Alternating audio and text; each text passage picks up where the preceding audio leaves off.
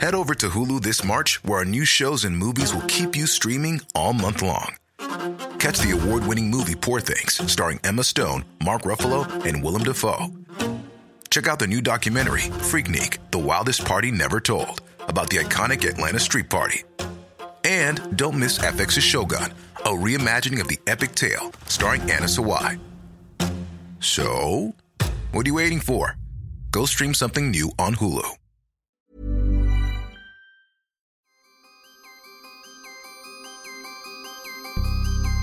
Qui n'a jamais rêvé de vivre une double vie, de se faire passer pour un autre, d'être autorisé à mentir tout en étant pleinement acteur de la marche du monde? Ce quotidien, c'est celui des officiers de renseignement de la Direction générale de la sécurité extérieure, la DGSE, des anonymes qui s'affairent dans les coulisses de l'histoire pour défendre les intérêts français. Le destin peu commun de ces soldats de l'ombre a récemment été popularisé par la série d'Éric Rochant, Le Bureau des légendes, diffusée sur Canal+ depuis avril 2015 première fiction française à avoir eu accès à la véritable boîte du boulevard Mortier. Le Bureau des légendes nous dévoile un univers froid, très éloigné des habituels fantasmes associés à l'espionnage. À quoi ressemble la véritable vie des espions français? Quelle est la part de fiction dans ce quotidien hors norme? J'ai consacré plusieurs années de ma vie à cette dernière question. J'en ai même fait une thèse de philosophie à la Sorbonne, consacrée à la fiction d'espionnage. Je voulais vous faire partager ce monde que j'ai eu la chance d'entrevoir pendant toutes ces années de recherche. Je suis Pauline Blisten et vous écoutez Espion, une vie sous légende. Aujourd'hui, troisième épisode, la vie du service.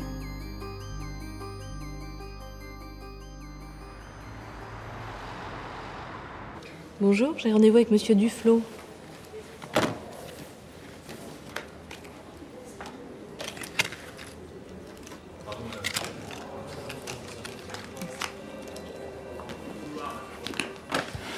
Qui est marrant, c'est qu'au début, en fait, tout est né du titre. Éric Rochant, créateur et showrunner.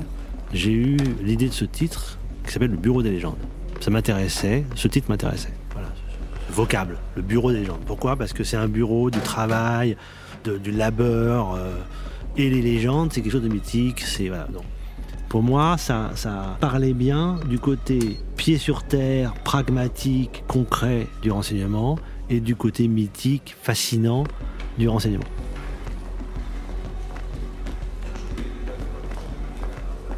Docteur Balmès Oui, Bonjour, passez votre badge. Bonjour, je suis Rim Belghiti. Je suis la secrétaire de Monsieur Duflo. bonjour. Allez-y. Tout s'est bien passé à l'entrée? Oui. Je me sens un peu toute nue sans mon téléphone et ma tablette. Oui. On peut pas entrer avec un ordinateur ou avec un téléphone. Vous savez pourquoi? Non Quelqu'un peut les activer à distance et les transformer en micro. Ah d'accord. On s'habitue à être toute nue, vous allez voir. Le bureau des légendes, au départ, c'était un département qui s'occupait de fabriquer les légendes des agents, des fausses identités numériques, physiques, hein, les papiers d'identité, et historiques, c'est-à-dire à inventer une histoire, etc. Peu de gens peuvent prendre cet ascenseur. C'est l'unique moyen d'accéder chez nous. Donc si quelqu'un de la boîte vous demande dans quel service vous travaillez, c'est pas la peine de dire que vous travaillez là. Tenez. Allez-y. On s'est rendu compte que c'était trop petit pour faire une série. On aurait pu faire un film sur un département tel que le bureau des légendes, comme ça. Voilà, le service des clandestins, le bureau des légendes. C'était drôle parce que dans notre room d'écriture, c'était exprimé par des dessins. Donc on avait dans, sur un tableau, on, avait, euh, on a dessiné l'organigramme de notre propre série. Et donc le bureau des légendes, qui était composé de personnages qui sont restés à la fin, hein, comme Ellenstein par exemple. euh, Mais tout d'un coup, cette pièce qu'on avait dessinée en plan hein, sur le, dans, le dessin est devenue la pièce d'un plus grand appartement. Parce qu'on s'est dit, c'est trop petit, on va pas décrire une pièce, ça serait mieux de décrire l'appartement. Tous les soirs, vous devez détruire vos documents dans la choucrouteuse. Ou alors, vous les rangez dans cette armoire fermée à clé et protégée par un code. Rien ne doit traîner sur votre bureau ni dans la poubelle. Les services de maintenance n'ont pas le droit d'entrer. C'est pareil pour le ménage, donc c'est vous qui nettoyez votre bureau. Ah, une dernière chose. Vous ne dites rien à personne. Personne n'a à vous interroger. Si quelqu'un vous pose une question, c'est qu'il ne sait pas ce que vous savez. Et s'il ne sait pas, c'est qu'il n'a pas le droit d'en connaître. C'est comme ça qu'on dit. Le droit d'en connaître ou non. Comme le secret professionnel. Non, comme le secret défense. Ça nous a beaucoup plus intéressé de décrire le, donc le département qui, avait comme, euh, comme tâche de gérer les agents qui partaient sous les gens de Lourdes euh, à l'étranger. Mais ce département appartient effectivement à, une maison. Donc l'appartement est devenu une maison, puisque la maison, c'est donc la DGSE. Et la DGSE, il y a beaucoup d'autres appartements. Il y a le département technique, donc celui qui abrite les geeks et qui font euh, tous les hacks, les contre-hacks, et, euh, qui s'occupe en fait de du cyber-renseignement et même de la cyberguerre. Et puis il y a le service action. Alors là, c'est les costauds. Hein, euh, c'est les militaires, les costauds qui font des, qui font des actions clandestines. Il y a, il y a, il y a, d'autres services comme ça. Et donc, en fait, on, a été amené à décrire toute la maison parce qu'en fait, c'est vrai qu'il y a une synergie obligatoire hein, dans, dans, un service de renseignement. Et s'il n'y en a pas, le service marche mal. Ça, c'est clair. Eric qui dit tout le temps qu'il veut montrer des gens au travail. Jules Sago, acteur. Et il veut montrer ça justement qu'en réalité, euh, la DGSE, c'est pas seulement des gens euh, sur le terrain qui sont en armes, mais c'est une grande préparation, euh, beaucoup d'équipes derrière, euh, beaucoup de domaines de compétences différents qui sont déployés. Quand je parlais avec les agents de la DGSE, euh, avec certains, ils ont plein d'anecdotes où en fait il y a, d'un coup une ruse, on va dire, très artisanale et qui pourrait presque sembler folklorique et qui permet qu'une opération ou qu'une mission se déroule bien on est en train de faire des énormes missions qui coûtent plusieurs millions, euh, en train d'hacker des systèmes, et puis en même temps, il y a des, on doit euh, cacher quelque chose dans la semelle d'une chaussure, enfin. Ça, ça j'aime beaucoup. C'est très impressionnant quand on va à la DGSE et qu'on découvre, euh, c'est une ville, un mortier. C'était l'ambition, dans un premier temps, d'Éric Rochon de créer une série sur le, sur le renseignement, sur l'espionnage. Jean-Pierre Daroussin, qui mettrait l'accent sur la réalité de la bureaucratie du renseignement. Et, de, et, donc du travail de bureau. Ces informations derrière le bureau sont traitées donc par les analystes qui, euh, qui reçoivent les, les informations des, de ces clandestins. Et euh, voilà, bah après il va falloir gérer ces informations, en tirer des conséquences, essayer de trouver des solutions à des, euh, oui, à des états qui sont parfois dangereux, des catastrophes. Euh, on, a différentes pratiques de l'analyse, donc différentes méthodologies de l'analyse qui ont été développées. Alors, Damien Van Puyvelde, chercheur. Ça ressemble quelquefois à de la science sociale en fait, puisqu'on recoupe différentes sources, on contextualise, on essaie d'évaluer la fiabilité de différentes sources et on, produit un rapport qui sera présenté soit sous forme écrite, soit lors d'une présentation orale à un décideur. Donc si on pense au Bureau des légendes, on peut par exemple penser à Jonas, qui semble être un spécialiste d'une région du monde, qui a vraiment aussi une connaissance locale. Je peux? Je vous rappelle que dans le village de Beyadi, au nord de la Syrie déserté par les combattants de l'État islamique, Raymond Sisteron a trouvé un document, laissé là bien en évidence par quelqu'un. Il s'agit d'un schéma d'aiguillage. Ce type de schéma d'aiguillage servait de code aux résistants cheminots français pour communiquer entre eux pendant l'occupation. Mais on peut aussi avoir d'autres types d'analyses, euh, comme l'analyse cryptographique, par exemple. Donc, on a des, analystes euh, qui ont des profils beaucoup plus techniques et qui vont euh, faire de l'analyse peut-être quantitative, voire mathématique, afin de casser des codes adverses. C'est aussi un type d'analyse, en fait. Si on est un analyste de renseignement, on n'a pas spécialement besoin d'avoir une légende ou une couverture au même niveau dont un opérateur ou un agent qui serait vraiment sur le terrain aurait besoin du même type de clandestinité. C'est un peu quand même aussi ça l'envers du décor hein, qu'on voit. Alexandre Papa Emmanuel, chercheur. La clandestinité, c'est des gens qui se lèvent le matin, qui se mettent derrière un ordinateur et qui vont travailler, qui vont euh, entretenir une source euh, à l'étranger, d'autres qui vont essayer de faire des algorithmes pour pouvoir euh, avancer de façon discrète de serveur en serveur.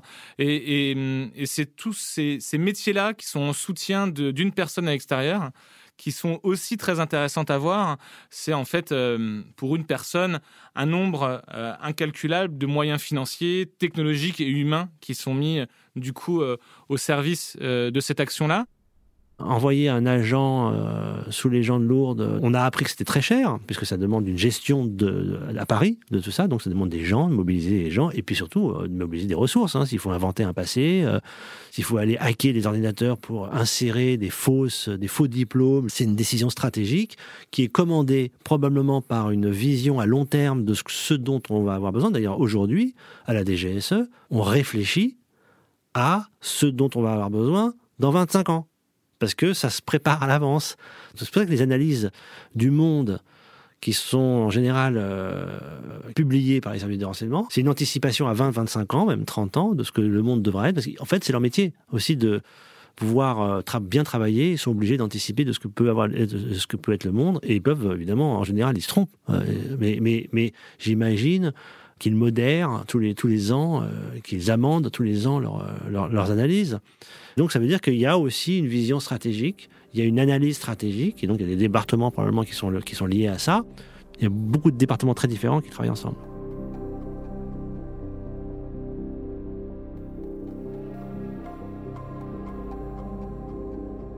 Déjà, c'est un tout petit service, déjà qui est au sein d'un énorme paquebot, enfin, je sais pas comment on dit. Euh. Florence Loirecaille, actrice. J'ai entendu piscine, boîte, enfin, on entend plusieurs mots.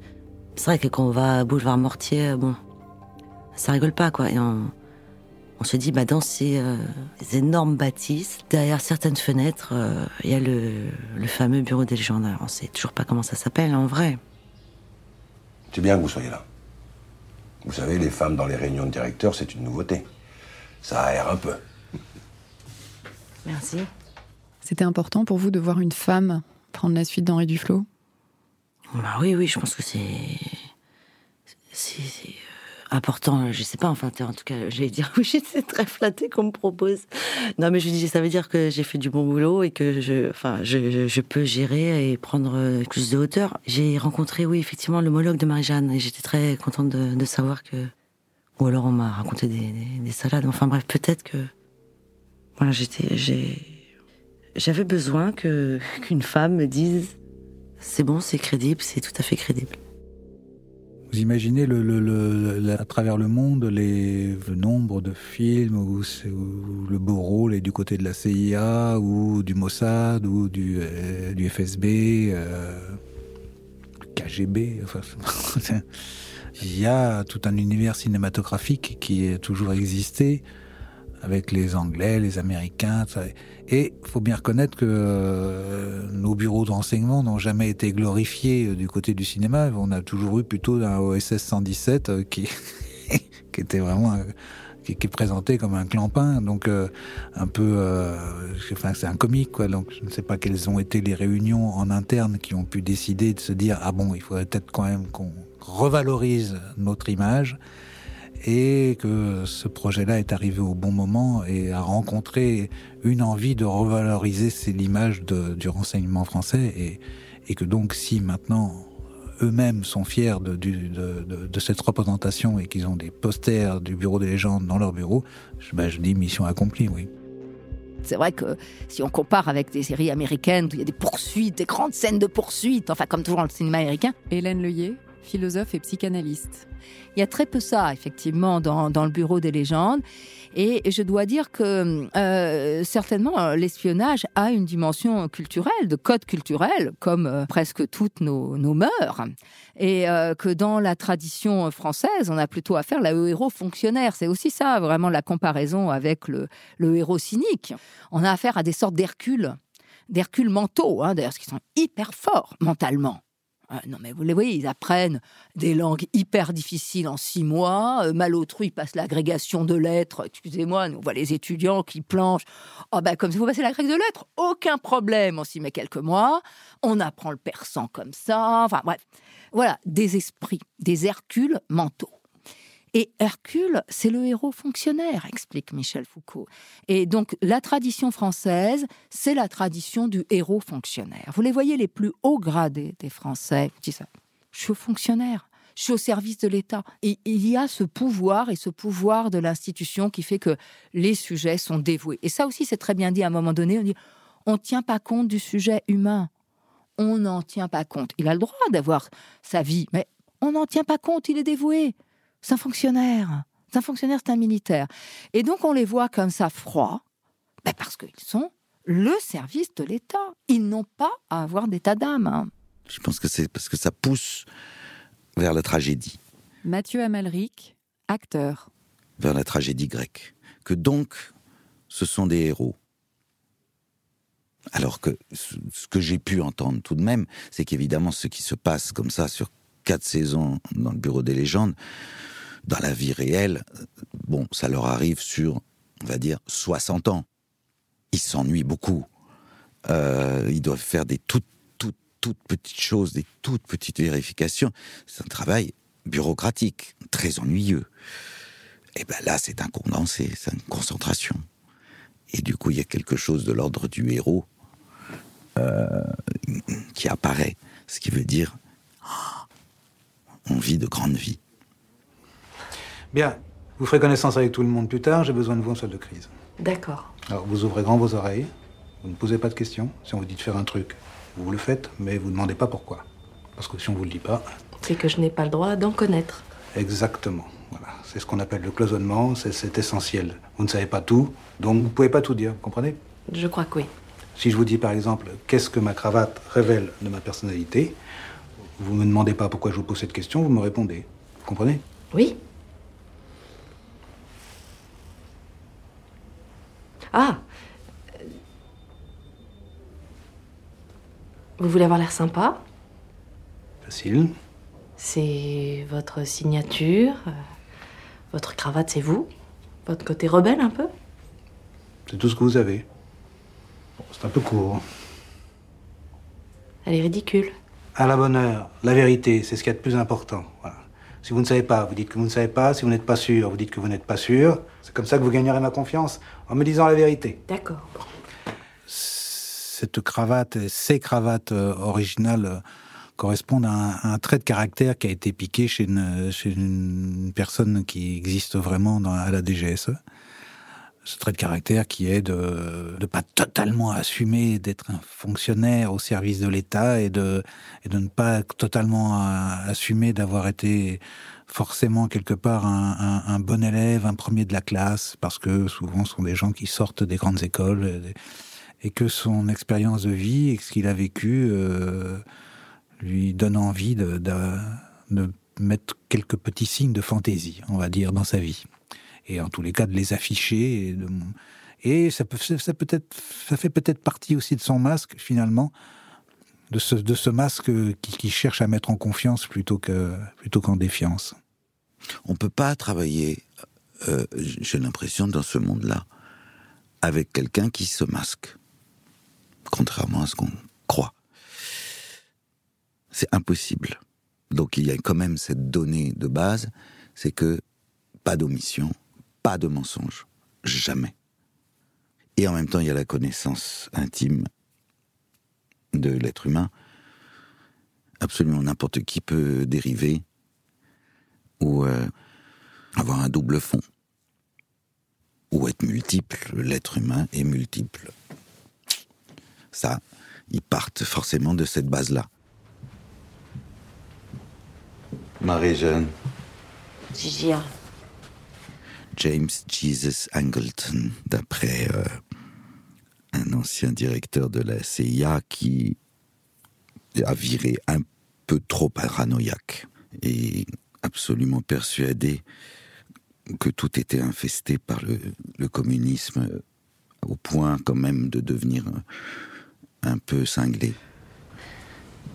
tu vas révolutionner la sécurité interne alors? Absolument. Alors ils ont inventé quelque chose qui s'appelle la DSEC, qui est en fait euh, le service de sécurité interne, la police des polices à l'intérieur de, euh, la DGSE, voilà, qui vérifie euh, tout. Voilà, la sécurité intérieure qui est un des cinq services, des chefs de service importants de, toute la DGSE. euh, Et donc, euh, il y a une sorte d'audit euh, pour comprendre tout de même ce qui a merdé, et notamment vis-à-vis de Malotru et de, de toutes les personnes que le service a perdues sur le terrain, enfin, tous les morts. Les trahisons. Si ça tenait qu'à moi, je virerais tout le monde. Mais je vais essayer de faire la part entre ceux qui ont été séduits, ceux qui ont été laxistes, et ceux qui ont été complices.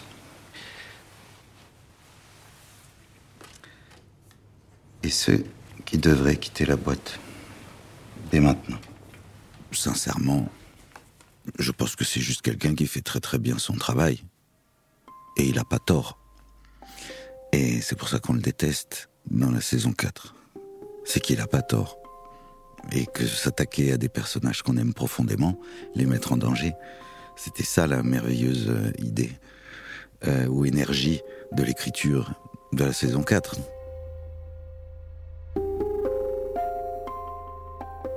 le bureau des légendes donne aussi à voir les, conflits qu'il peut y avoir dans toute organisation humaine finalement.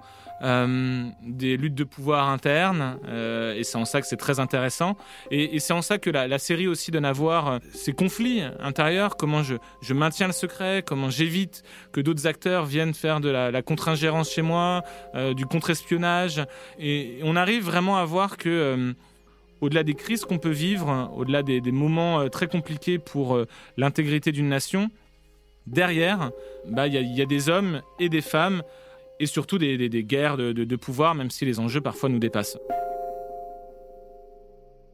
Il y a des adversaires, il y a des compétiteurs, il y a des gens à l'intérieur qui se tirent la bourre. Euh. Mathieu Kassovitz, acteur. Il y a des, des, stratégies qui se forment, il y a celui qui va être le patron, celui qui veut virer l'autre. Il y a toutes les mêmes merdes qu'il y a partout. Comme toute entreprise, encore une fois.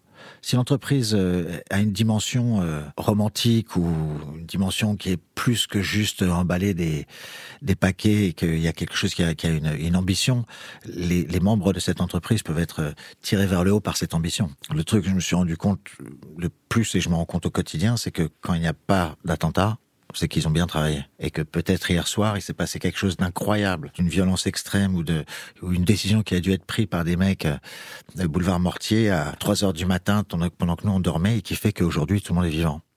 Lorsqu'on a commencé cette série, il y avait quand même un état de guerre avec ce qui, avec ce qui se passait euh, avec Daesh. Et les gens qui devaient analyser tous les jours dans la réalité à la DGSE les images qu'ils recevaient, les, images de guerre, ils étaient confrontés tous les jours à une image de guerre. Et donc, malgré tout, tout en travaillant dans un bureau, tout en étant, en sortant de son tramway le matin en costume cravate avec sa petite serviette, toute la journée, on la passe avec des choses qui sont extrêmement choquantes devant les yeux, avec des choses qui sont extrêmement stressantes à traiter. Et le soir, eh bien, on reprend sa petite serviette, son costume et on rentre à la maison comme si de rien n'était, alors qu'on a vécu un moment de guerre assez réel quand même, euh, mais ça dans un bureau parisien. D'avoir affaire euh, au danger, à la guerre, au crime. Ceci n'est pas rien, même si, comme on voit dans le bureau des légendes, bah, ils ont une vie de bureau et puis ils mangent des petits biscuits et ils se font un café. Mais attention, il ne faut pas s'y tromper. Hein, il y a une implication dans cette zone de l'État qui est la zone la plus violente. Ça, c'est une sorte de défense, hein, de défense obsessionnelle, hein, que de dire oh non, mais c'est rien, c'est un travail de bureau comme un autre. Non, non, on a affaire à euh, quelque chose qui met euh, tout le temps en jeu euh, la subjectivité, le danger, la menace, la collectivité toujours en même temps la collectivité. Et donc, c'est non seulement particulièrement intense, parce que ça, après tout, ce serait narcissique, ce serait de l'ordre de la, sensation, mais c'est très sérieux et, et, très grave. Chacun de ces types est capable d'organiser un attentat. Pas seulement de le perpétrer, de l'organiser. Ils sont français, ils veulent revenir et on doit absolument les arrêter. Donc la question c'est plutôt, s'il ne nous échappe pas, qu'est-ce qu'on fait de lui? Question légitime. C'est une question à poser au directeur général. Hmm. Elle me répondra pas. S'il ne te répond pas, tu as ta réponse. J'ai été toujours, moi, fasciné.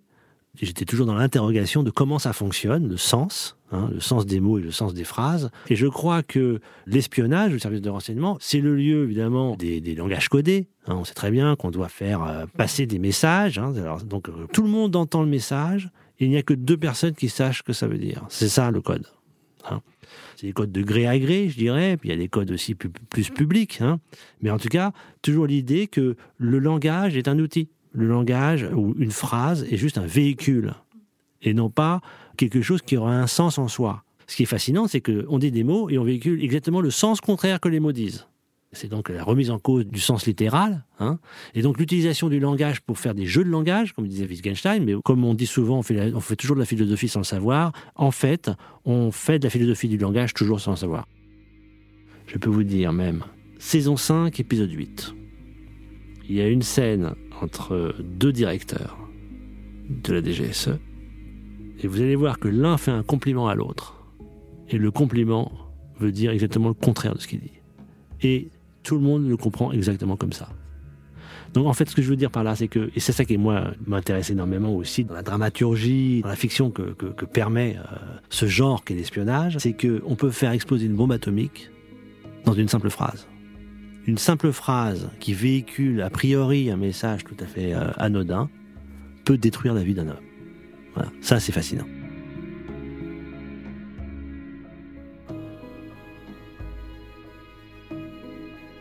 Vous venez d'écouter le troisième épisode du podcast Espion, une vie sous légende. Dans le prochain épisode, comment les clandestins se réadaptent-ils à la vie après le terrain? Moi, j'ai rencontré des gens qui disent euh, avoir du mal à revenir dans le, dans le réel après les, après les périodes de mission.